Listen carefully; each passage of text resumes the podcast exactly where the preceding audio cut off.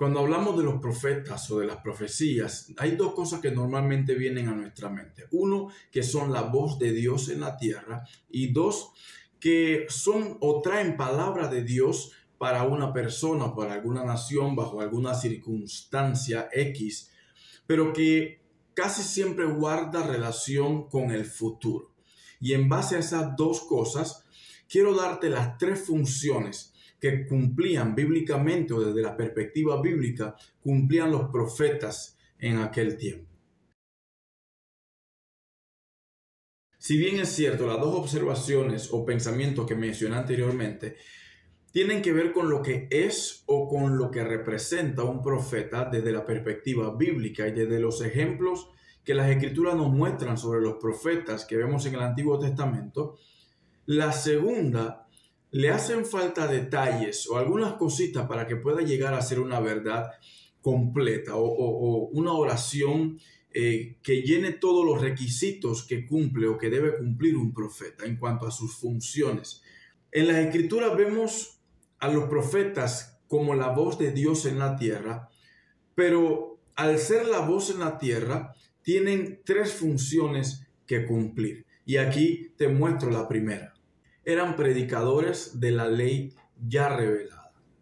Y sí, aunque pareciera algo que se nos hace difícil de comprender, los profetas no siempre decían cosas nuevas.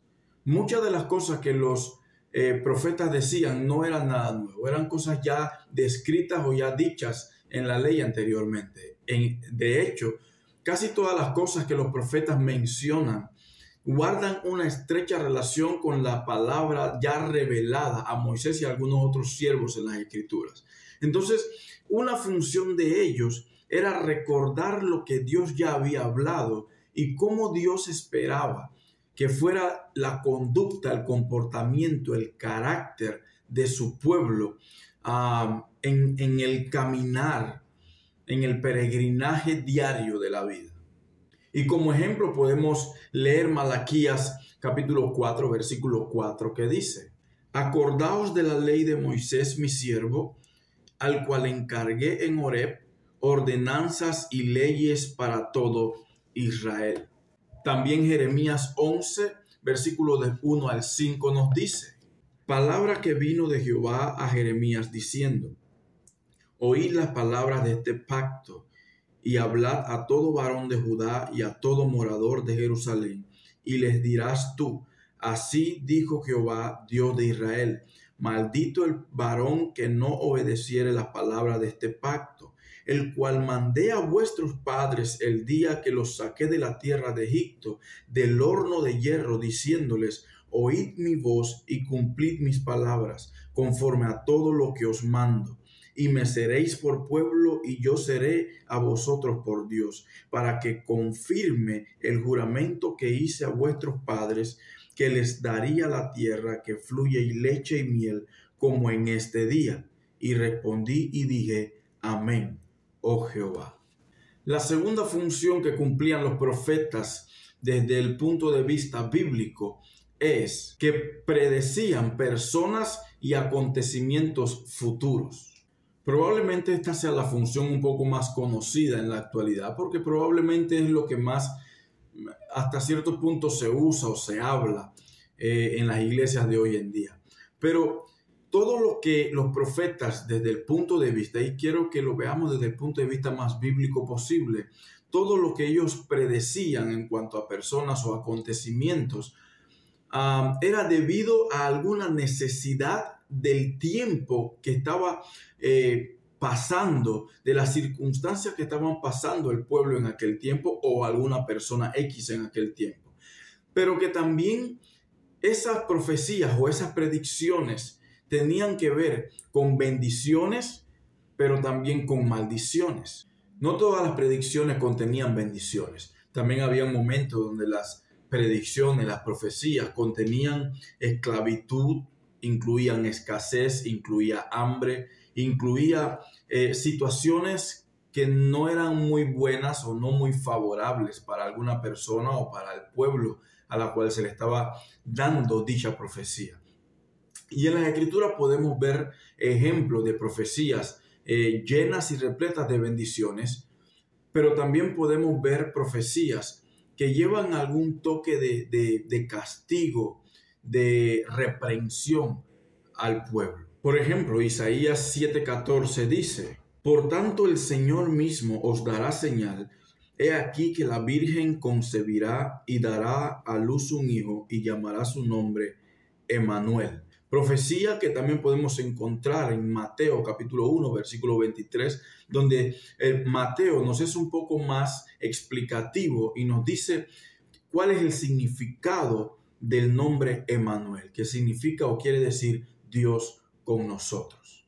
También podemos ver ejemplos de profecías no muy gratas o no muy buenas, como Jeremías 21, versículo 14, que dice, y yo, yo os castigaré conforme al fruto de vuestras obras, dice Jehová, y haré encender fuego en su bosque y consumirá todo lo que está alrededor de él.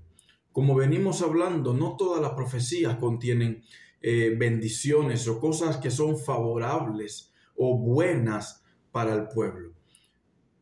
Cosa que probablemente es algo diferente a lo que vemos en la actualidad. Pero quiero que nos enfoquemos en lo que la Biblia nos enseña y que podemos ver, podamos ver las profecías, la función de los profetas desde el punto de vista más bíblico posible. Y la tercera función es que los profetas hacían el papel de vigías, de consejeros, de los líderes del pueblo. En otras palabras, eran fiscalizadores de que el pueblo y los líderes del pueblo pudieran acatar o pudieran vivir una vida de cumplimiento a la ley de Dios. Isaías capítulo 1 versículo 4 dice, oh gente pecadora, pueblo cargado de maldad, generación de malignos, hijos depravados, dejaron a Jehová, provocaron a ira al santo de Israel se volvieron atrás. Joel capítulo 2, versículo 12 dice, Por eso pues ahora dice Jehová, convertíos a mí con todo vuestro corazón, con ayuno y lloro y lamento. Rasgad vuestro corazón y no vuestros vestidos, y convertíos a Jehová vuestro Dios, porque misericordioso es y clemente, tardo para la ira y grande en misericordia, y que se duele del castigo. Como hemos visto, los profetas tenían tres funciones específicas que cumplir y cumpliéndolas hacían valer el llamado que Dios había hecho a su vida de ser la voz de Dios mismo aquí en la tierra. Más que un título como se tiene en los últimos años en la actualidad, era un llamado que demandaba integridad y comunión con Dios, comunión con el Padre.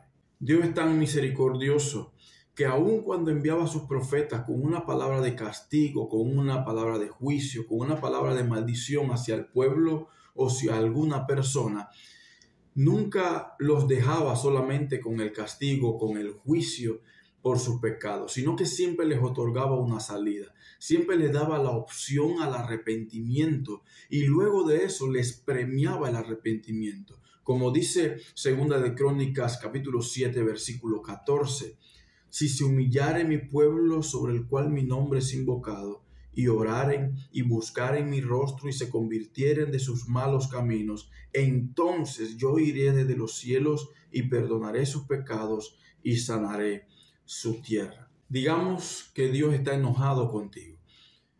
Quizá cometiste algún pecado, quizá caíste en alguna tentación, cediste al pecado y Dios está enojado contigo.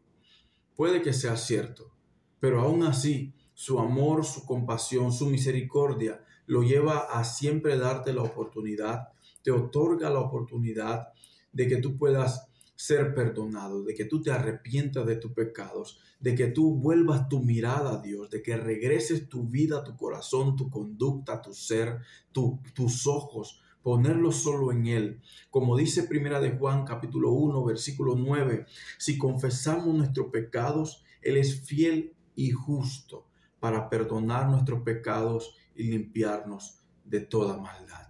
Si en algo has fallado a Dios, hoy Él te da la oportunidad de que te arrepientas y seas perdonado por Él y Él premiará tu vida arrepentida, tu corazón arrepentido, con el deseo de vivir una vida agradable a Él. Si sientes que este video fue ah, de edificación a tu vida, te invito a que lo compartas para que también pueda ser de bendición a otras personas. Que Dios te bendiga.